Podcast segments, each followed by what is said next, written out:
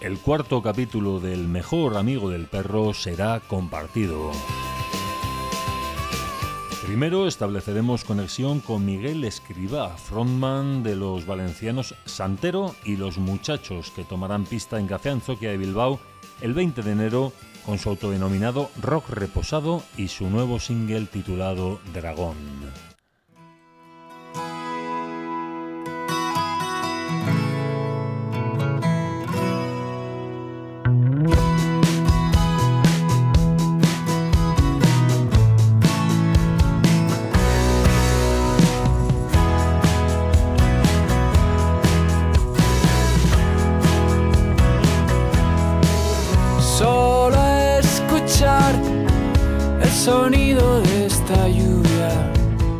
Continuación compartiremos minutos con un cantante que va logrando subir en su pole position en el panorama hasta el punto de que vive de la música.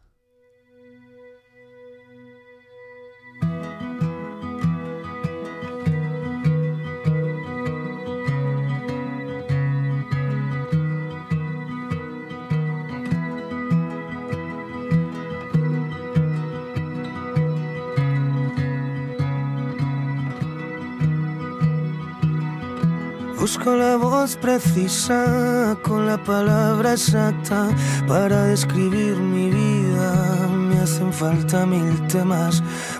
Estamos hablando del galego Luis Fercán, surfista que vive la mayor parte posible en su autocaravana.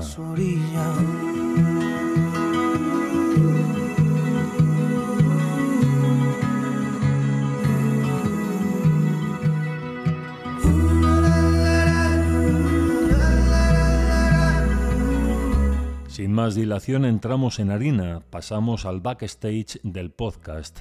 El saludo de quien les habla, Iván Gorriti, y de Químez Goya a los mandos. me hacen falta mil guerras. Bien halladas, bienvenidos. Viviendo en la carretera y nunca en línea recta, pero siempre a Galicia.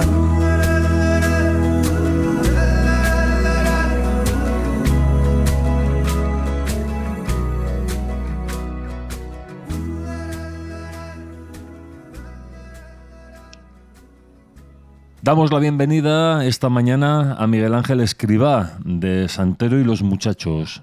¿Qué tal estás, Miguel Ángel? Hola, Iván, ¿qué tal? Pues muy bien, aquí en Valencia, recién llegado de, Madrid y bien, contento, bastante bien. Estamos ahora en el meridiano de la, de la gira y bueno, pues te cuento. Ah, vale. Em, ¿Quién es Miguel Ángel Escriba? Que es nuestra primera pregunta siempre. Bueno, pues eh, tratándose una entrevista musical, eh, atenderé más por ahí que por una condición más personal, pero vamos, que básicamente un músico con bueno, de cierto bagaje que viene de, diferentes bandas. Eh, bueno, la, más conocida para todos es La Pulquería. Em, antes practiqué rock con, otros, con otras bandas valencianas.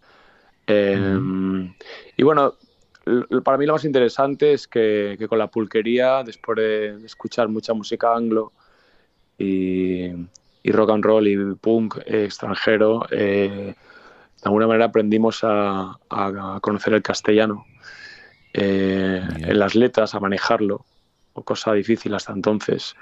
Entonces, eh, con esa con ese bagaje y con esa experiencia, pues bueno, me atreví a, a montar un proyecto como el que tenemos y, es el tema que nos ocupa, que es ante los muchachos. Em, y después de todo aquello, pues bueno, decidí, decidí definirlo como rock reposado, ¿no? Por toda una trayectoria de rock, ahora más melódica que entonces. Y, bueno, pues, eh, pues alguien que eso, que, está en la carretera y que, y que ha decidido que su vida es la música después de, de, muchos años, mm, bueno, pues he decidido que, que, es el camino que me toca y contento por ello.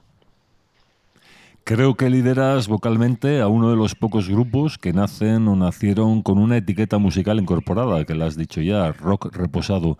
Para quienes aún no os conocen, ¿qué es el rock reposado? es eso, es el producto de, una andadura mm, a medio camino. O sea, creo que, creo que, como te decía, venimos de derroteros más frenéticos, de música con mucha más decibelios, eh, pero que la verdad que siempre tiene una mirada a los clásicos, al rock and roll más melódico, al pop más primitivo, porque en casa tenemos un rockero con pedigree, que era nuestro padre, eh, Pepe Escribá, que, bueno, que tocaba en una banda llamada Los Topson, eh, y él ya tocaba el bajo y hacía voces y le gustaba componer, y bueno, y en esa en ese rol me, he mantenido yo, ¿no? Yo en la pulquería tocaba el bajo, componía, hacía voces, pero, pero después de aquello, de que todo explotara por los aires, porque, pero para bien, ¿no? O sea, porque ya decidimos que, que estábamos poco ilusionados, yo personalmente estaba poco estimulado, eh, me hice un viaje, me largué fuera y, y, bueno, me di cuenta de que, de que tenía que hacer otras cosas y que tenía que que liderar ese, esa cuestión porque solo yo iba a entender hacia dónde quería ir. Y lejos de ser muy cantante, ser cantante, decidí cantar yo las nuevas composiciones y armé este proyecto. Y con la mirada a eso, ¿no? a, a los clásicos. Me junté con mi hermano, con Sony, mi hermano José Man Escribá, con Sony Artal, que es el otro guitarrista casi como un hermano, eh, donde siempre había acudido, aún, aún estando con la pulquería, a hablar de la música que nos gustaba y nos unía.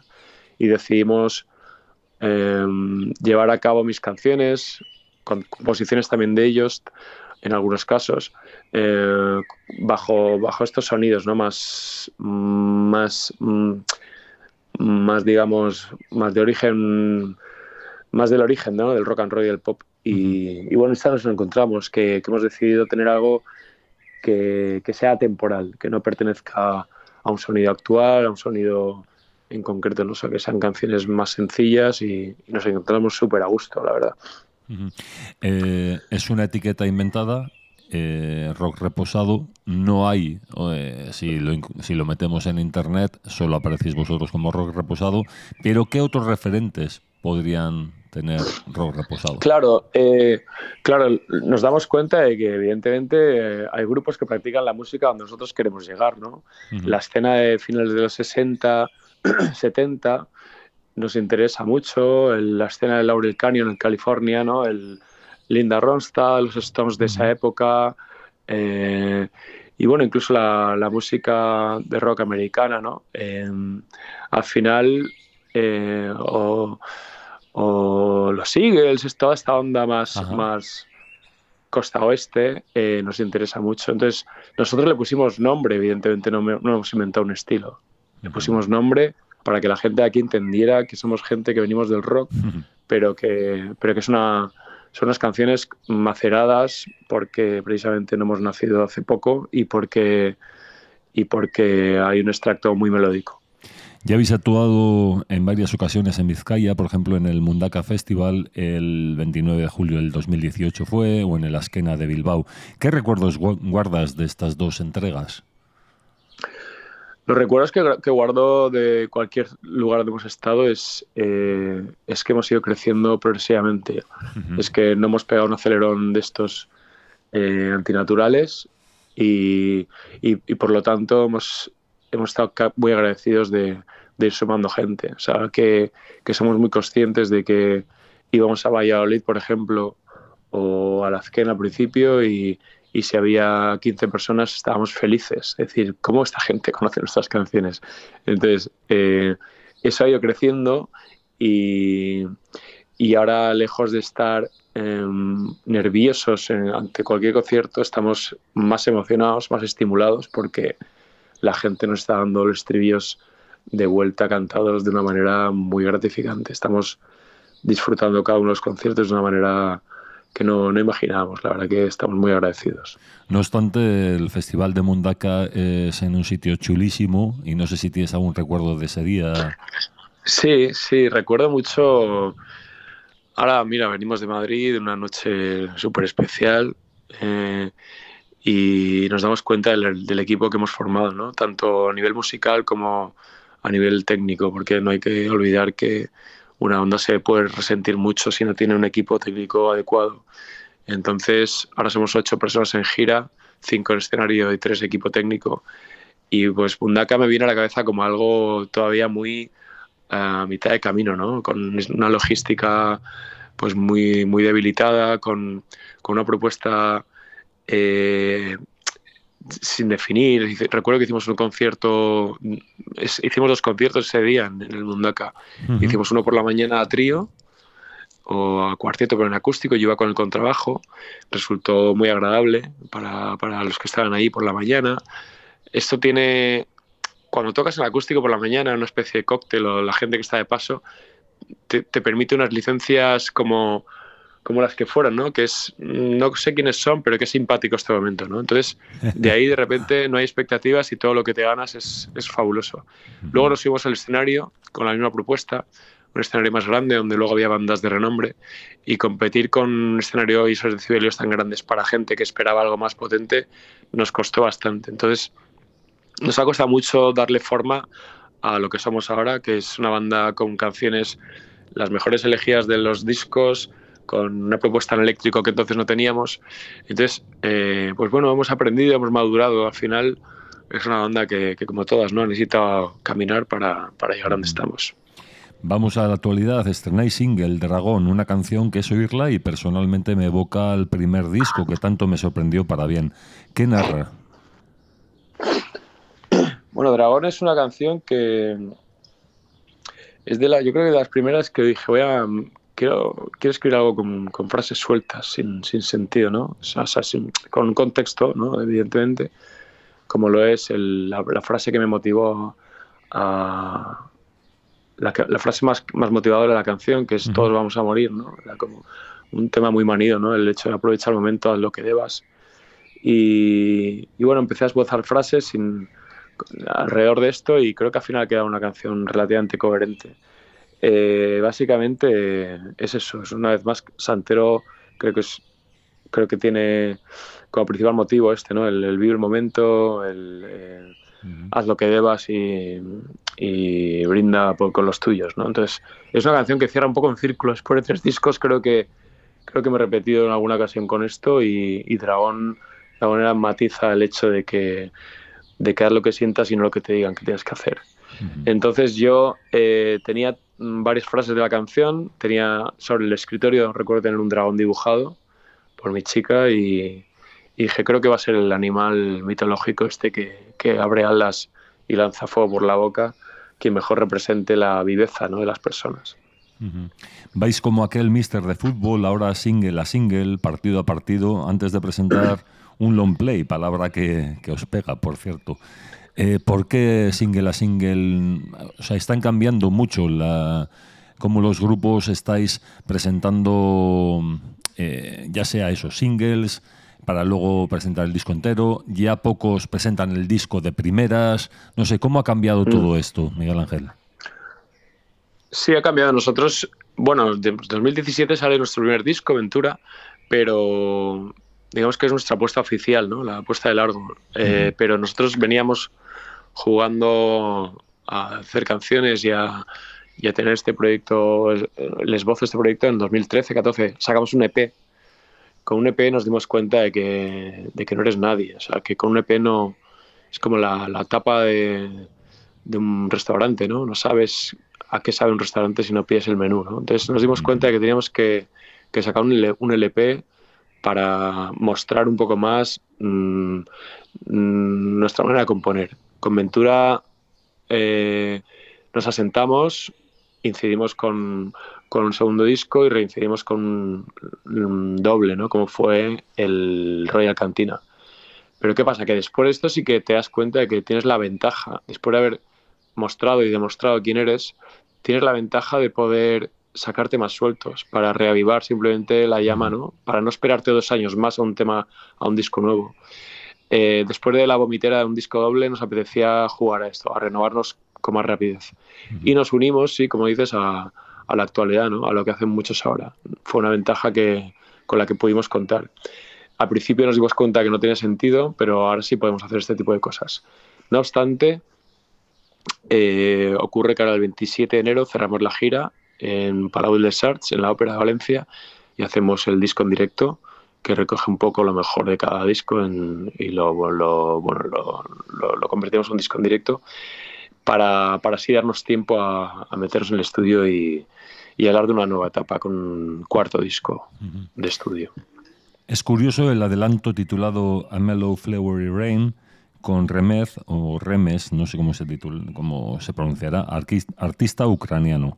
Tengo entendido que os conocisteis antes del conflicto con Rusia y que ahora él es soldado. Sí, fue, fue, la hora que fue muy impactante ver como alguien que sigues en redes, que practica una música rockabilly, que es del este, que te llama la atención por eso, ¿no? Eh, no sabes muy bien de dónde es, la verdad que no sabíamos muy bien de dónde era. Em, de repente lo vimos ataviado en un traje militar, aún así defendiendo sus canciones. Em, entonces le escribimos, él, a pesar de todo, había sacado una canción eh, con guitarra acústica y tal, y le, escribimos un bravo, ¿no? O sea, a modo de ánimo. Y él nos escribió por privado, nos pidió una colaboración. Entonces vimos necesario eh, convertirlo en, una canción que mostrara la, la, dualidad de la situación, ¿no? El que está bajo aquel tormento y nosotros en nuestra eh, normalidad, ¿no? Mm, aburrida, ¿no? Porque recuerdo que empezaba el otoño, el invierno, y eso es lo que muestra la canción. Habla de las dos realidades. El, nosotros nos quejamos, eh, irónicamente, ¿no? de lo que estamos viendo aquí, cuando él, en contraste, nos dice, yo me siento bien por estar vivo, ¿no? el hecho de estar vivo. Alguien que había estado a frente de batalla, herido una pierna eh, y viviendo aquella calamidad, ¿no? algo que se ha postergado todavía hasta el día de hoy. Afortunadamente él no está en el frente ya, sigue haciendo labores de, eh, de, voluntariado, sigue tocando, y, pero bueno, aquello sigue igual. Eh, todos sabíamos que una canción no iba a cambiar nada y lo que pretendimos fue animarle, porque, porque en ese momento todo está, bueno, como está ahora, ¿no? Él estaba en, está en Kiev y, y quizás está en un momento más peligroso.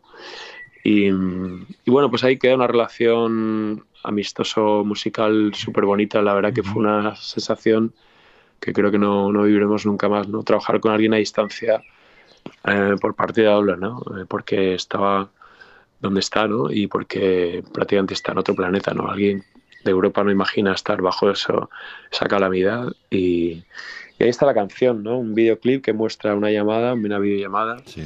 Recuerdo que a veces olvidábamos em, la situación en la que estaba y le pedíamos más planos de dónde estaba y nos tenía que recordar que estaba en un campo militar y que no, no podía sacar nada más. O me pedía a mí que en la letra, ¿no? Al principio me, le mandaba yo lo que, lo que escribía, él me contestaba con lo suyo y me, me decía que por favor quitar la palabra bombas de, de la letra, ¿no? O sea, que, que bueno, gente con, que seguramente vivirá con, con un trauma si afortunadamente salen de aquello. Está cantada en tres idiomas, ¿no? Sí, tuvimos ahí un momento conflictivo también. Hubo varios, ¿no? Había veces que no contestaban días y pensábamos que, bueno, que podía haber pasado con él, ¿no? Eh, y por otro lado, sí, el tema del idioma, entendernos también. Hablábamos en inglés, nos escribíamos en inglés. Y él insistía mucho. Eh, yo, hablábamos un poco, al principio veíamos claro hacerlo en inglés por, porque era más fácil y tal, pero, pero él insistía mucho en, en que nuestra parte la hiciéramos en castellano, que es un idioma que él valora, que ahí valoran mucho, el estudio de hecho español les gusta mucho y él nos convenció de hacerlo así. Eh, hablamos, de hecho, de hacerlo en ucraniano y en, castellano y le propusimos que, que por qué no encontrarnos el estudio en inglés y ahí quedó. Y bueno, recuerdo que ese mes habíamos tocado también en, en un presidio aquí en Castellón, en, cerca de Valencia, en la ciudad de Castellón, en la comunidad valenciana.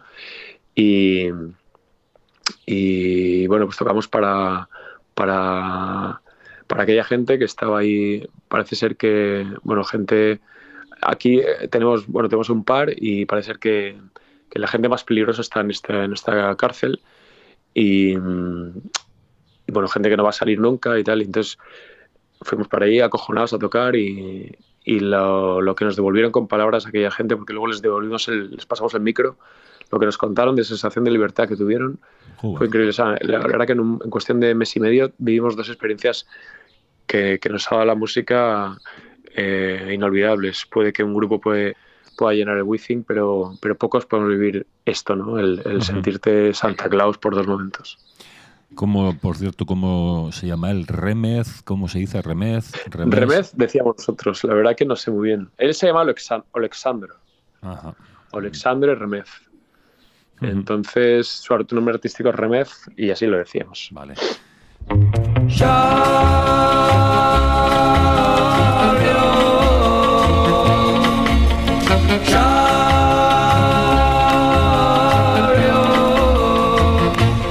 Vamos a buscar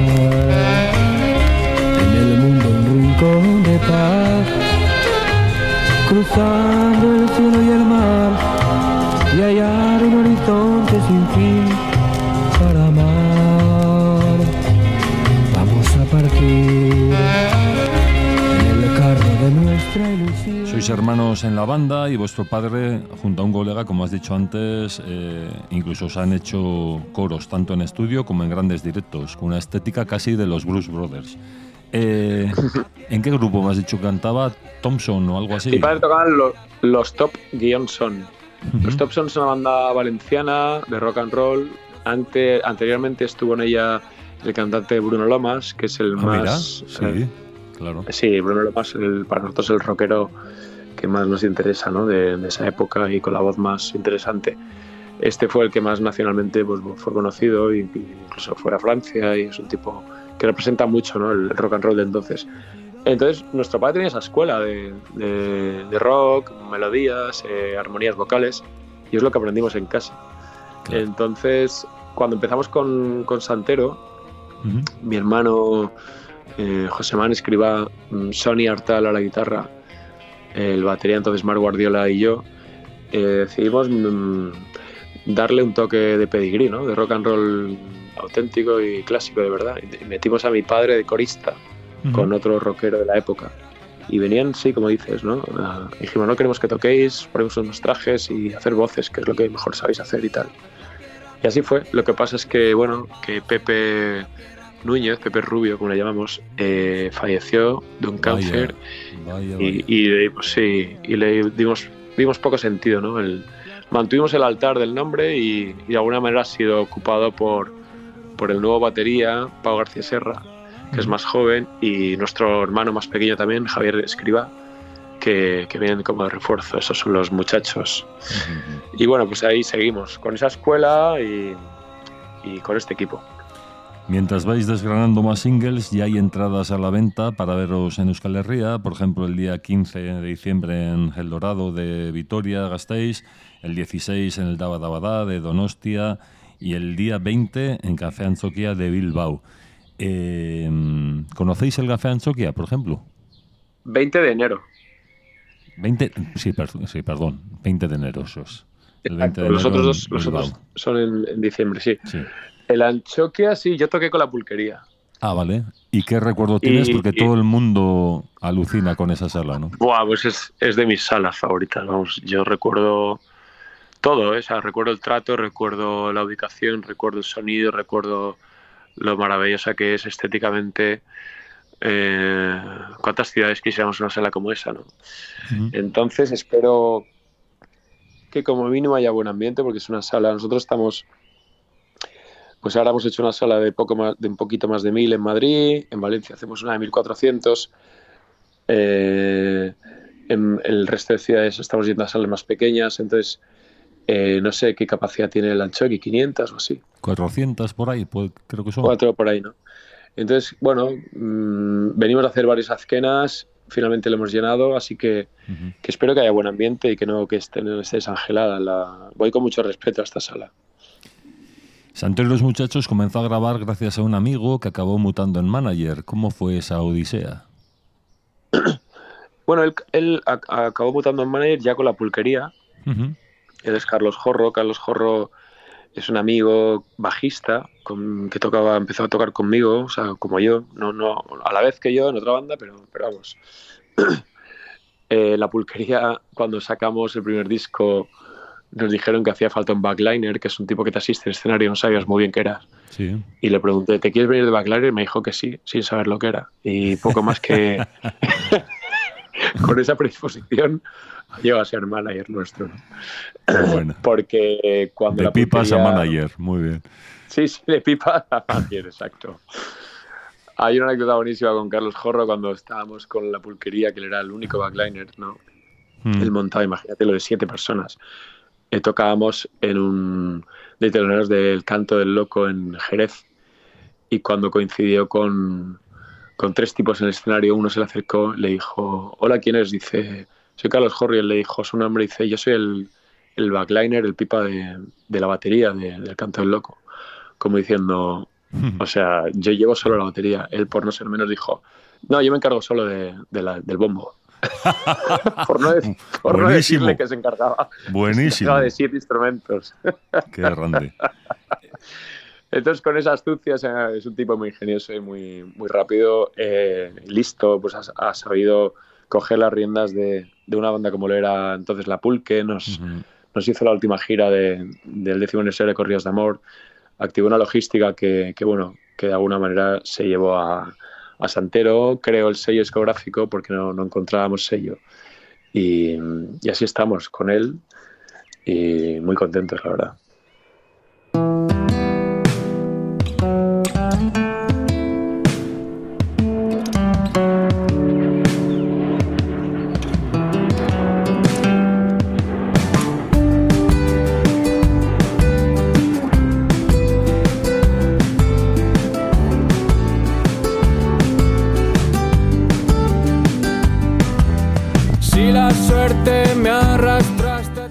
Tiempo atrás conseguimos contactar contigo debido a que vuestro tema más conocido, el inmejorable Ventura, podía interpretarse de otra forma a la que la escribiste. Lo explico en poco. En 2018, un pueblo de Vizcaya estuvo buscando a uno de sus jóvenes vecinos que había ido al monte y había desaparecido. Encontraron al joven sin vida. Muy amable, nos enviaste un vídeo de ánimo y comprensión a la familia porque ellos como lo hice yo también, veíamos otra interpretación a esa, a esa letra que podía ir muy bien para recordar a John. Eh, ¿Tú cómo lo recuerdas esto? Yo lo recuerdo en salón de mi casa con el, corazón en un puño. Eh, no deja de estremecerme este tipo de historias porque te digo que no, no ha sido la única. Hace poco tuvimos que mandar un, un vídeo mensaje también a, a una persona que, que le llegó y bueno, pues al día siguiente ya no estaba entre nosotros. Entonces con, con ese tipo de cosas, las canciones calan muy hondo y, y, y, a veces te, te, vuelven como puñaladas, ¿no? Con historias como esa. Eh, no obstante, eh, nos resulta también muy, pues bueno, muy de, de, de afortunados, ¿no? El poder alentar o, o abrazar con, con estas canciones a la gente para bien, ¿no? Eh, siempre que sea para bien, aunque en algunos casos, pues bueno, la gente termine naufragando en ellas porque probablemente le, le recuerden cosas que, que, han tenido y ya no tienen. Eh, es como lo de Remez, es como lo de los presos, o sea, es un, son, son cosas que, pues bueno, eh, yo tengo una, mi mejor amiga es médico y, y me dice muchas veces lo, lo, orgullosa que se siente ¿no? por, por este tipo de cosas y, y, yo le digo a ella que, que ella es superwoman, ¿no? que, que lo suyo realmente sí que es estremecedor. Entonces, eh, si de alguna podemos buscar el paralelismo, ¿no? De, de, que con las canciones, si nos sanamos, acompañamos y abrazamos. Ventura es una canción que acaba muy hondo y, y, siempre pensé que es una que me siento afortunada por, por ello. No puedo decir más y tanto. Felicitarte también por ello y de que tus canciones, como los de otros artistas, eh, puedan mutar a lo que las personas necesitamos y lo que decías tú, no y alentar, sino incluso reconfortar en tu peor momento. Eh, ¿De qué habla realmente Ventura? ¿Cómo nació en tu mente? De hecho, para quitarle tierra, te contaré una anécdota. Eh, bueno, relativamente graciosa, la, persona no, no, creo que nos escuche, pero una de las ciudades, eh, creo que era por el sur, vino una, una, pareja, vino muchas parejas, ¿no? O sea, Aventura habla de eso, ¿no? De sentirte afortunado por, por compartir tu vida con, con, con, quien mejor consideres, con quien la ha completado, ¿no? bien sea un hijo, bien sea una pareja, a veces sí me pensaba incluso que, un buen perro, ¿no? O sea, yo recuerdo cuando la escribí y dije, puedo hablar de tu, de tu mascota favorita, ¿no? Claro. Entonces vino, vino una pareja, es nuestra canción, nuestro vídeo de boda, la vamos a hacer con Ventura, tal. Y, bueno, así fuera, ¿no? O sea, recuerdo porque ha ocurrido mucho, ¿no? Que vienen muchas parejas, muchas, pero eso era al principio. Y entonces eh, al año siguiente volvimos y claro, como lo que ocurre, ¿no? En los principios recuerdas a la gente. Eh, y entonces volvió la chica sola. Y dije, bueno, ¿qué tal? Bueno, ¿qué, qué tal? ¿Cómo? tu marido dice, no, ya no, ya no estamos juntos, tal. Y entonces le dije, bueno, pues hay más canciones. hay canciones sobre la ruptura también. o sea que tenemos para todos los estados. Eh, Ventura es una canción, como decía, que, ¿sabes una cosa? Que cuando, cuando la compuse melódicamente, em, recuerdo que, hablando, hablando con un amigo, melódico, un amigo músico, le dije, tío, creo que he hecho la canción mm, Mm, más redonda que, he compuesto nunca. No digo ni peor ni mejor, pero la más redonda, ¿no? Fíjate, luego la letra creo que es la que más ha, completado esto, ¿no? Es, es quizá lo que más resalta a la gente, pero yo sabía que esa melodía me iba a llevar a algo extraordinario, algo que, me iba a hacer rebuscar bien por dentro. Y, y bueno, pues ahí está. Eh, una canción muy melódica, una canción que no representa del todo ni siquiera el sonido del rock reposado, ¿no? Como estamos bien. Es como, más pop, sí. Sí, es más pop. Eh, en ese sentido a veces me incomoda, ¿no? Porque dices rock reposado y es la que más, y la que más escuchada. Bueno, pues Pero bueno, me incomoda, rock, rock reposado. Reposado. O pop reposado, sí, sí. Eso es. Sí, sí, es verdad. Entonces, pero bueno, estoy orgulloso porque al final da igual, ¿no? O sea, si acompaña a la gente, si la gente le ha hecho nos escriben cada cosa por ella y por otras canciones que, que dices, bueno, pues que cada cual se la lleva al terreno que sea, ¿qué más da? Es curioso porque tampoco tiene además los coros míticos vuestros, los que tanto os definen. Exacto, exacto. Tampoco lo tiene. Canción, sí, de hecho tiene un tumbao así tipo mm. más latino, ¿sabes? Sí, sí, es una canción que... Y bueno, de hecho al principio nos costaba en directo ya como que no, no, animaba y tal. Ahora le hemos dado un toque que mucho más que tiene más que ver con este momento y la verdad que tiene mucha es muy vivaz. Ahora mismo está está creo que le hemos cogido por los cuernos y está está en un momento en Ventura. Por cierto, siempre Dime, dime. No, no, no, acaba, acaba, perdona, disculpa. No, no, que siempre le hemos dado un toque muy melódico y ahora lo tiene, pero tiene, tiene la alegría que, necesitaba. ¿Y quién es el fotógrafo o la fotógrafa? Es que tiene que ser fotógrafo o fotógrafa, creo, quiero decir que hizo ese vídeo magistral de Ventura, porque es magistral, cada, cada fotograma es un fotón. Sí, entiendo, que, digas que sea muy de fotografía, fotógrafo, fotógrafo, porque, porque mira, sí, así fue. Yo eh, tenía en mente, o sea, estuvimos dándole vueltas, no sabíamos muy bien qué hacer. Mi hermano es una persona que hace videoclips, José Manuel Escriba, ha dirigido Salve de mí, eh, Carretera del Saler, en la pulquería hizo varios, hizo alguno para el Canto Loco también, pero no sabíamos, no sabía, no sabía por dónde enganchar este videoclip. Quizá por la grandeza para nosotros, ¿no? De la, de la cuestión, ¿no? Tan, tan existencial, tan bueno lo que cuenta. Eh, no sabía cómo no personificar esto, ¿no? Cómo mostrar lo que cuenta la letra sin personificarlo, personificarlo en algo. Entonces, eh, un día viendo yo el videoclip de Wonderful Life de Black, me di cuenta que eran fotografías en movimiento.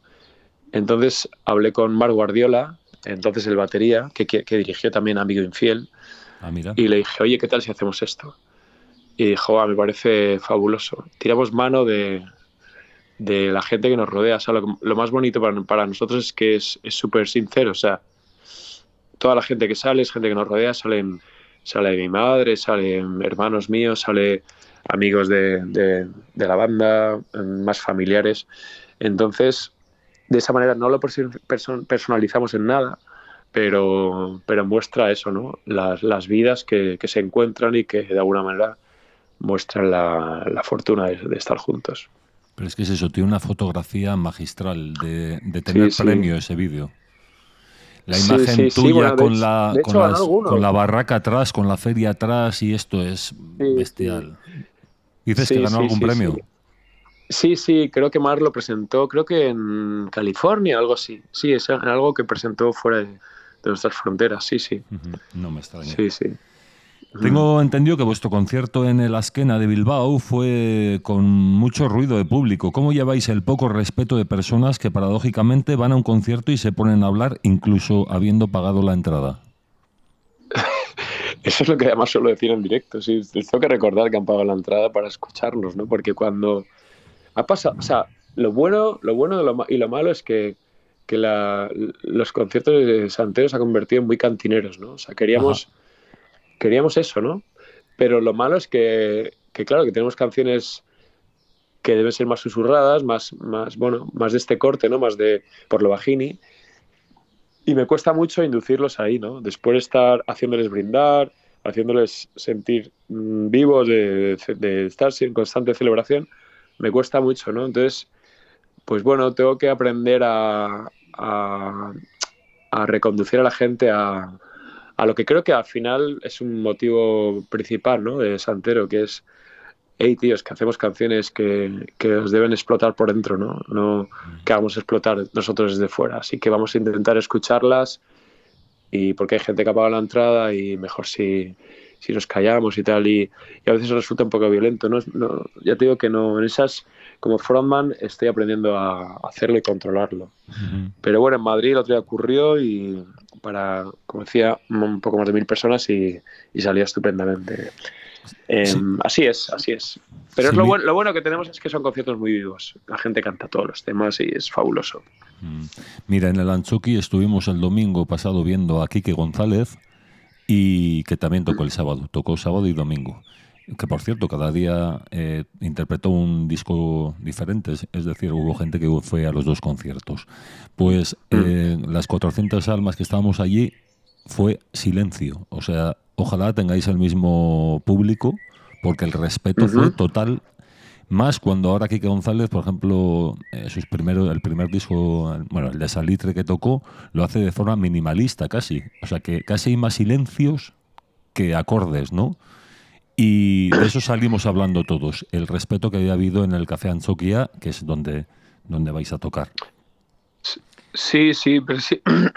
Yo creo que em, la gente a veces no, mm, no tiene culpa del todo. Es decir, en muchas ocasiones sí, pero en otras la, supongo que el, eh, la culpa la, la tiene el, contexto que creamos, ¿no? O sea, si, si tú eres Kike González o, o- incluso si vamos a a trío y desde el principio hacemos todo por lo bajini, es fácil que la gente esté en ese en ese clímax, ¿no? Más de estamos Vale. escuchando lo que tú haces.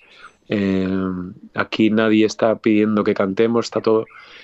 Es que Santero salimos ya como un relámpago y desde el primer momento yo incito a la gente a cantar. Entonces es, es difícil luego llevarlos a otro lado. Claro. Ese es el problema con el que nos estamos encontrando. Pero bueno, mm, como te digo, eh, es lo malo de lo bueno. Pues esta, esta información sobre la esquena y tal me la ha pasado Malatesta, que es un cantante que hay en Vizcaya y que quiero que sepas que eh, cuando hace las pruebas de sonido, cuando va él de forma acústica y así, eh, la música que utiliza siempre para hacer las pruebas de sonido es Santero y los muchachos. No me digas. Sí, sí, te ¿Qué me estás pasaré. Sí, sí, tienes que conocerle a Malatesta porque además es todo un carisma de, de persona. Y al que vamos a, Sí. a entrevistar también aquí. Qué bueno, oye, pues eh, te mandar un abrazo y un agradecimiento. Me siento muy honrado, nos sentimos muy honrados, te lo agradezco. Te Qué estarás- bueno, porque nosotros, claro, la música que ponemos también es como que sirve de referencia para, pues, Claro. bueno, para la acústica. Pues es fabuloso esto, saberlo. Pues Malatesta y el ta final con dos T's, pero luego te envío eh, La contacto. testa con dos T's, vale. Sí. Testa. Bueno, pues está invitadísimo, díselo, de nuestra parte. Estuvo viéndose en el Asken allí disfrutando, me, me mandó algún vídeo del perdedor y, y así, sí, yo no pude ir.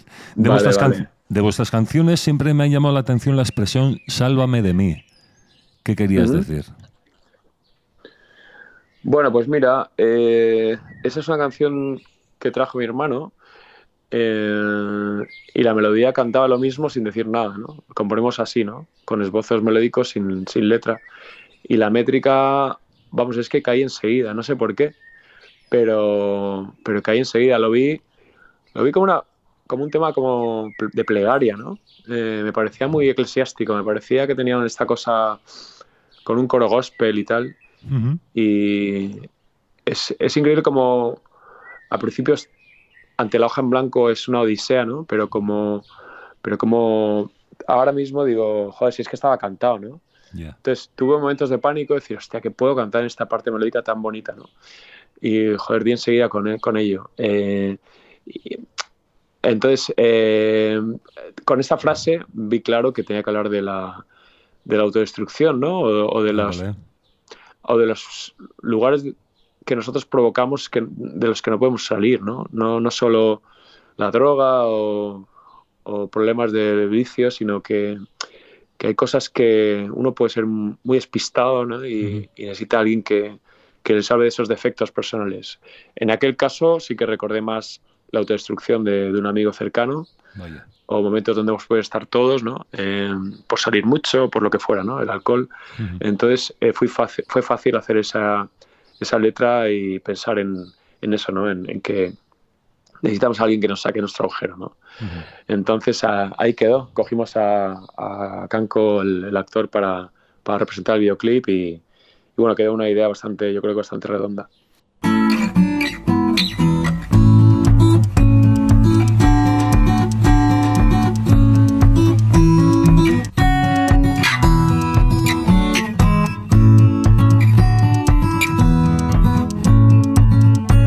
Me encenderé un pitillo antes de salir, antes de arrancar Sin embargo, otro, otro, otra historia que me llama la atención también mucho y que me encanta la canción es la del Saler.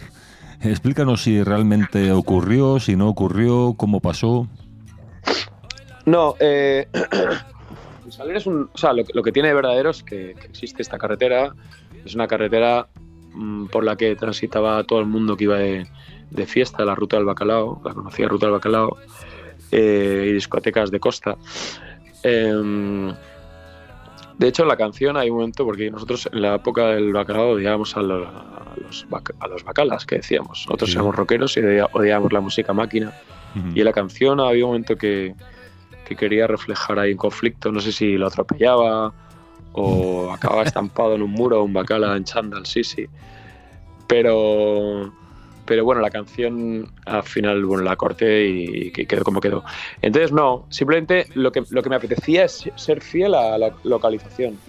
Cuenta cuatro puntos que, existen. Existe la carretera Salé, existe el, autocine, existe el puente que cruza, existe la albufera. Y con eso me quedé bastante a gusto en cuanto a la veracidad de los hechos.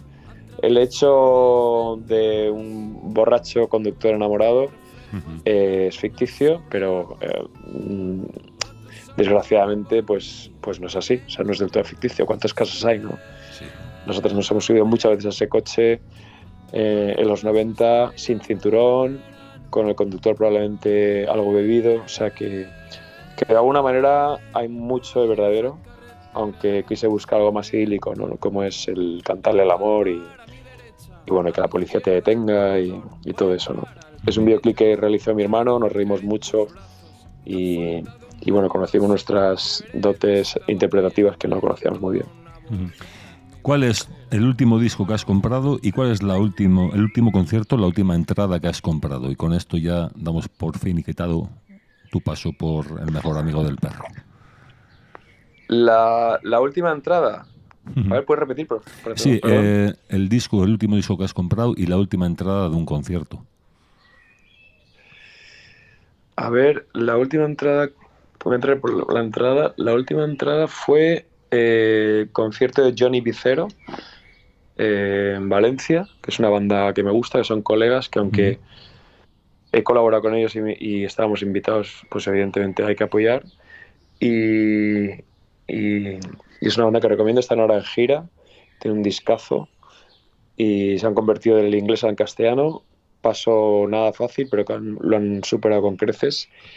Y, y, bueno, como digo, están, no sé si de hecho van, por, el, por, el, norte, ¿no? Pero, animo a la gente que, que lo, lo busque en, en las redes. Ujú. Esta de gira ahora. Eh, y el último disco que me compré fue, fue en México. Me compré dos. Uno fue John Fogerty, cantante de la Creedence, Ujú. Y el otro fue. eh, ¿Cuál fue el otro? Hostia, me compré dos. Eh, un clásico obligatorio, vamos, que había que tener. El Hotel California, fíjate Toma en ya. vinilo, una edición, una edición especial que encontré en Ciudad de México y bueno, pues tenía que tenerlo. O sea que nada, nada original, vamos, he ido otra vez a los clásicos. Qué magia tiene el DF, ¿eh? Tiene una magia y una, Sí, sí, bueno, una está energía, una... Uf. Está impres- una luz, ¿verdad? Sí, sí, sí, sí, sí, sí, sí, sí. Una luz, para, o sea, sí, sí, o sea que, que estábamos todos los días con las cámaras, es, incre- es increíble. Em, yo había estado con la pulquería cuatro o cinco veces estuvimos. Qué bien. Y, y claro, volví 11 años después ahora y siempre me encantó, ¿no? Pero ahora está súper moderna, están súper...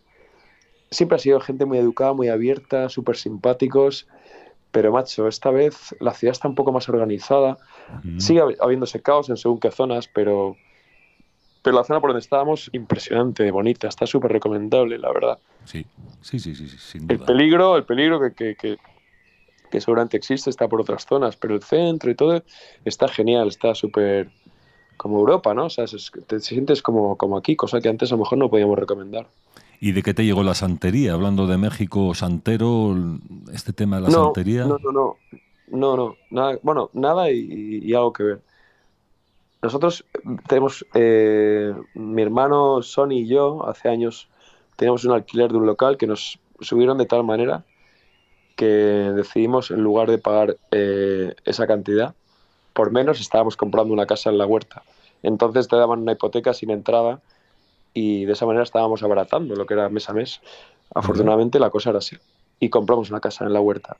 Al poco tiempo, un día caminando por ahí, vi una casa de aperos. La casa de aperos es la huerta es donde guardas herramientas y tal, que tenía en su fachada pintado Santero. Y me llamó la atención, me gustó, me gustó como nombre de banda.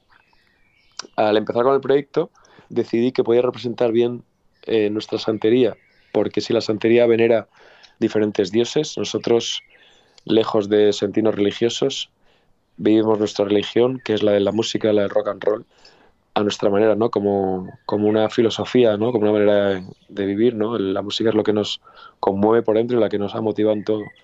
Entonces, ¿quiénes representan eh, este camino? Pues los, los grandes músicos de nuestros tiempos, ¿no? Entonces, ahí vimos nuestra religión, vimos nuestra manera de, de representarnos, ¿no? Con, con este nombre, Santero, que es, eh, bueno, pues eh, nuestra religión, nuestra variedad, y los muchachos, que es la historia de nuestro padre que te conté. Pues inmejorables palabras para acabar el podcast El mejor amigo del perro. Muchísimas gracias, Miguel Ángel. Ojalá nos veamos en directo, ojalá podamos estar allí en primera fila echándote unas fotos y aplaudiendo vuestras canciones, vuestras maravillosas canciones. Estás invitadísimo. Muchísimas gracias a ti. Venga, gracias, gracias. Miguel Ángel. Un abrazo. Gracias.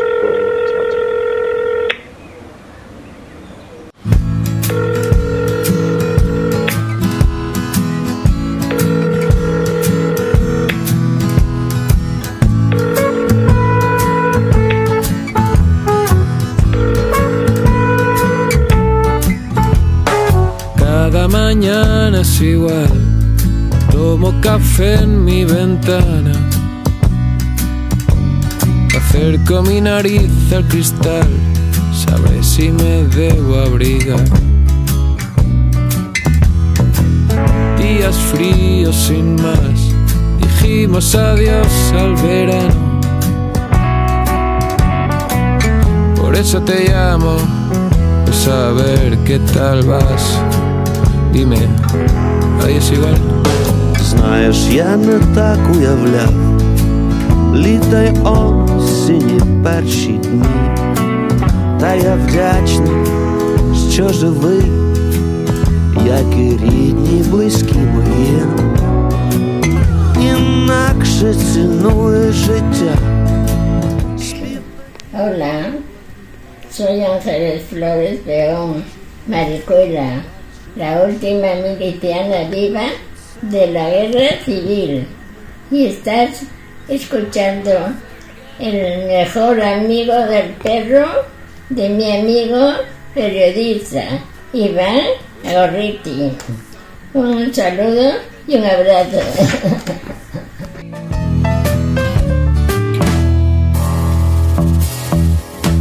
No estaré muy acertado si digo que aquí estoy mal. Cuando te veo amigo frente a un piano, vestido para matar, ser matado. I, I haven't seen my girl, and it feels like eternity. I dream of returning home, but first of all, we should be free. Suddenly, and I should be what I am. It's a burden of destiny. Everyone on this land. So once again, this is how we do things. With another song, giving you a sense of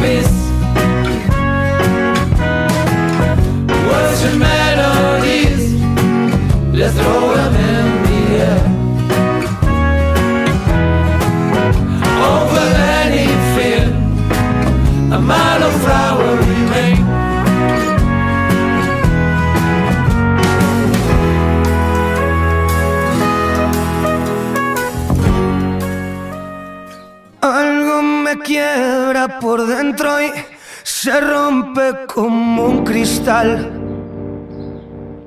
Tu recuerdo es un vals con mis pies en el lodo. Solo me queda pensarte, reír y echar a llorar. Cómo pude romper corazones de plomo. Hoy tuve miedo en el mar y me he quedado amarrado a tus raíces de oro. Me he quedado gritando allá atrás. Hoy me ha despertado este diciembre arrollador y me ha dejado directo en el suelo. Temblando recuerdo aquel día me tuve que ir. Y ahora que me caen los besos por tu callejón y no sé dejar de echarte de menos. Temblando recuerdo aquel día me tuve que ir. Hoy que tus besos de plata no me dejan cicatrizar y que meterme en un bar es jodérmelo todo. Que solo me queda pensarte, reír y echarme a llorar. Saludamos a Luis Fercán.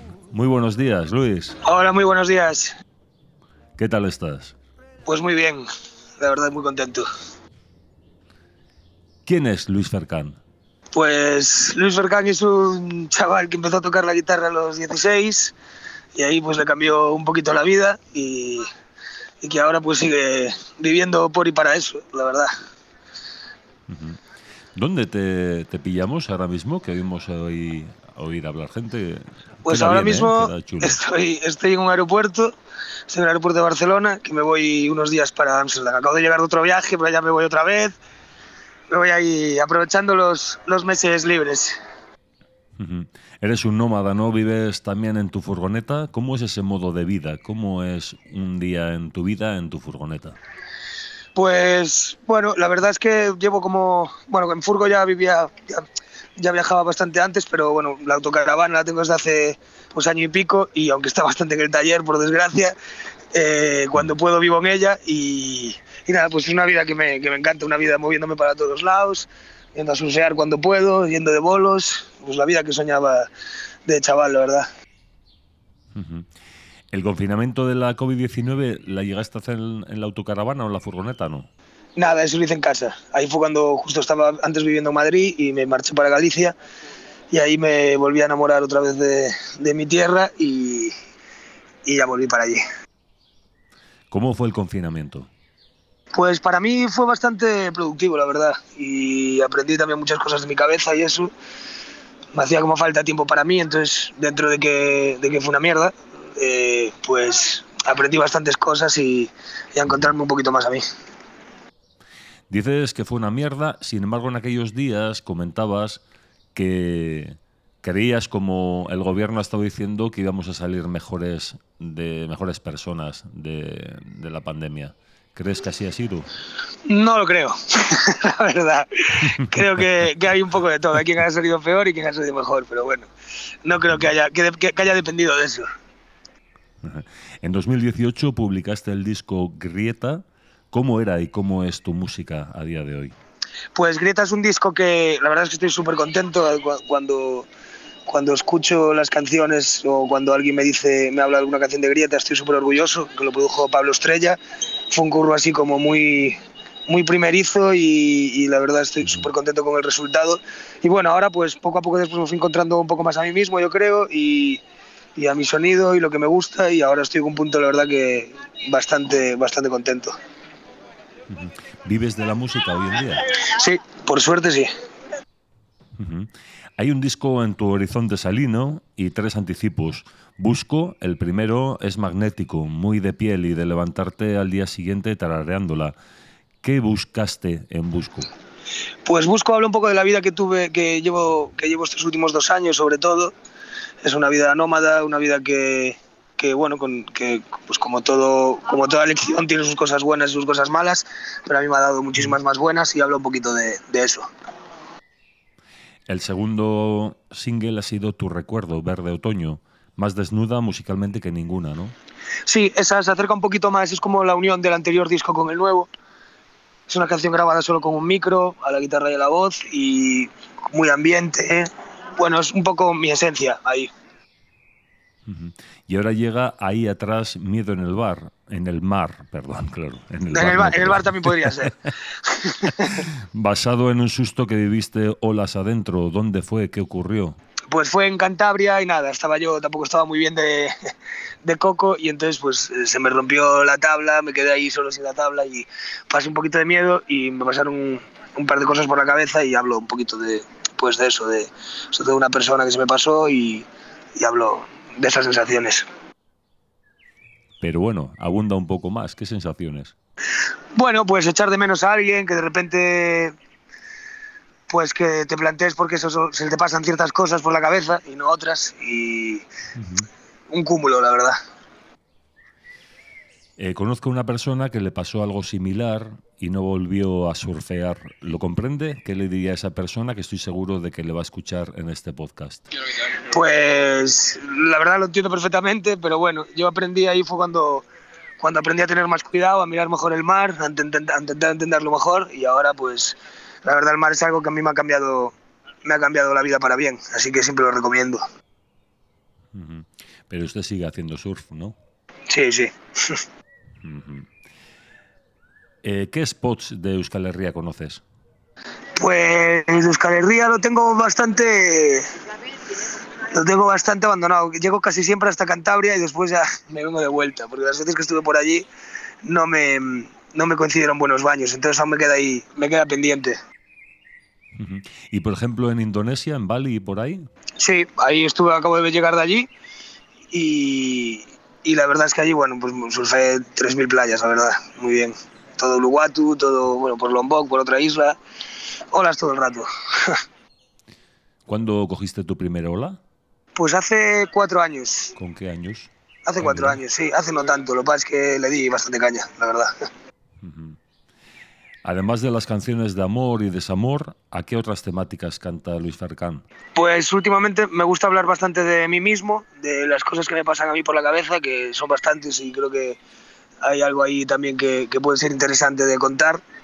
Y eso, pues me, habla, me gusta hablar también, sobre todo de momentos de ansiedad y momentos de... Me lo soluciona tocar y cantar, así que pues creo que hablar de ello pues es algo, es algo bueno para mí. ¿Has sufrido la ansiedad? Sí, claro. Sí, bueno, pues supongo que todas las personas así ciertamente sensibles pues tienen también un poquito más, más caída sobre eso, pero, pero sí, bueno, pero todo tiene solución, tampoco nada grave. Sí, en una ocasión solo fueron a verle cuatro personas, ¿cómo lo recuerda? Ah, pues con muchísimo cariño, la verdad, los bolos más bonitos que, que he dado. No es algo que me haya preocupado nunca, siempre me parece una anécdota, pero no es algo que lo vea como, como algo preocupante, ni como algo malo ni bueno, simplemente creo que si hay una persona que compra tu entrada, creo que tienes el, el deber de ir por esa persona. ¿Cómo recuerdo? ¿Dónde fue? Y no sé, ¿mantienes alguno de aquellos seguidores, pues igual por redes sociales? O... Pues fue en Ciudad Real y bueno, creo después vi, vi, después a esa gente después en algún concierto y tal, pero vamos, no. Eso, que Ciudad Real, pero lo recuerdo con mucho cariño, la verdad. Mm. Sueles tener como batería a Carlos Arancegui, en de Guipúzcoa. Eh, ¿Cómo enriquece tus canciones? Arancegui es una pasada, la verdad. Tuve la suerte de tener la grabación de este disco y de a ver si podemos tocar todos los conciertos que podamos juntos. Y es una persona que entiende la batería de otra, de otra manera, la percusión de otra manera. Es como que parece otro instrumento diferente y solo, solo aporta cosas interesantes y solo suma. Entonces es, es lo difícil, creo que es lo más difícil de conseguir de un músico y, y Carlos lo tiene eso. Uh -huh. Carlos eh, incluye algunos sonidos en la canción que hemos comentado, en Ahí atrás, Miedo en el mar. Eh, he leído que intentando, bueno, tanto él como el productor, intentando buscar un poco el sonido de la resaca o, o del terror en ese momento. No sé qué me puedes contar al respecto. Sí, es buscar. Ahí les tenían eh, carta blanca para hacer lo que quisiesen y, y, era como meter ruidos, pues un poco que, que, que diese la tensión esa que, que creo que pedía el, la canción. ¿Qué edad tienes ahora? Ahora 29. ¿Y cómo ves tu futuro musical? Pues tampoco es algo que me plantee demasiado, simplemente intento fluir y qué es lo que llevo haciendo hasta ahora y pues lo intento ver, intento que sea, que sea bueno, que sea que cada vez venga un poquito más de gente a verme, que no sea muy de repente tampoco, que sea como algo bastante progresivo y pues viviendo de esto, tocando me veo tocando toda la vida, así que si puedo vivir de ello, pues mejor que mejor.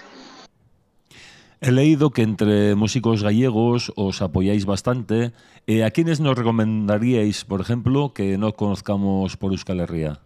Pues hay un artista que me encanta, que llevo siendo fan desde que, desde que empecé a tocar, que es Tomás Porteiro, que tiene un grupo que se llama Sinestesia y es para mí de los mejores escritores de, de canciones que, que, tiene este país, la verdad. Está en boga ahora mismo también en todo el estado la, la música folk eh, que llega de las raíces populares, de las más populares. Eh, en Mesa para Dos yo he podido encontrar ahí algo también de canción popular, eh, que pudiera ser una canción popular revisada por ti. No sé si te gusta la canción popular, sí, a mí me si encanta. la detestas.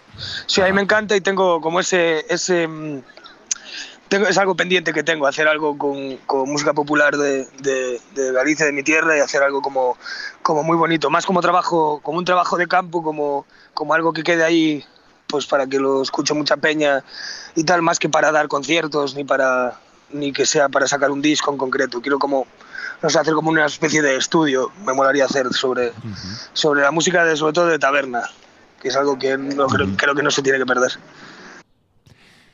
Has dedicado una canción junto a una cantante eh, a Galicia y que se titula precisamente así, Galicia. ¿Por qué no se cantó esa canción en gallego? Hay una versión en gallego también, pero bueno, es que la canción es de Yoli, entonces eh, yo ah. simplemente colaboro ahí.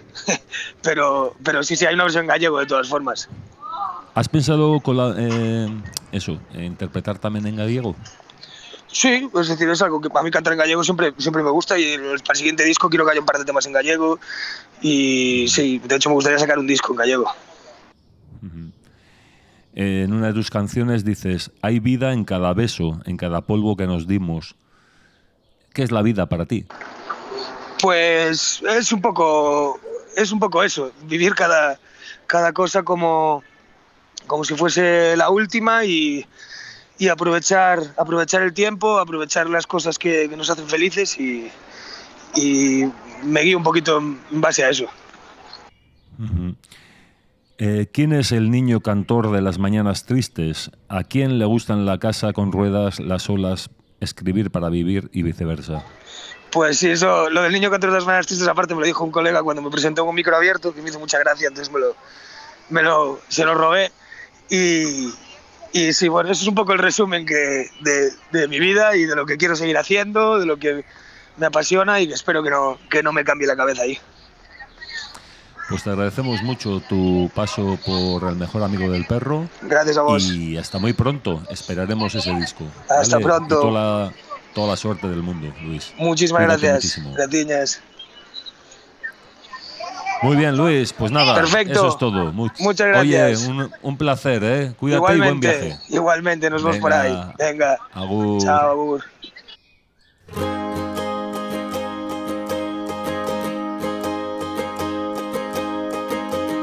Ahora que me gusta verte bien, a mí es cuando más me duele y solo pienso en verte amanecer en medio de estas paredes. Tengo tanto que contar que no sé ni lo que escuece, tanto miedo a ver llorar.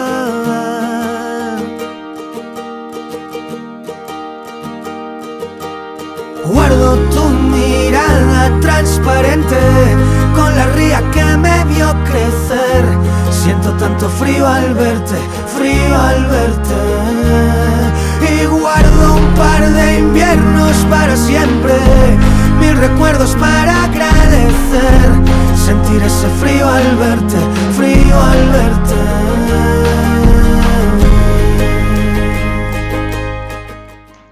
Acabas de escuchar un nuevo capítulo de El mejor amigo del perro, un podcast ladrado por Iván Gorriti y peinadas las ondas sonoras por Kimet Zenitagoya. Sean como perros, seremos mejores. No sé ni lo que duele, tanto miedo ver llorar.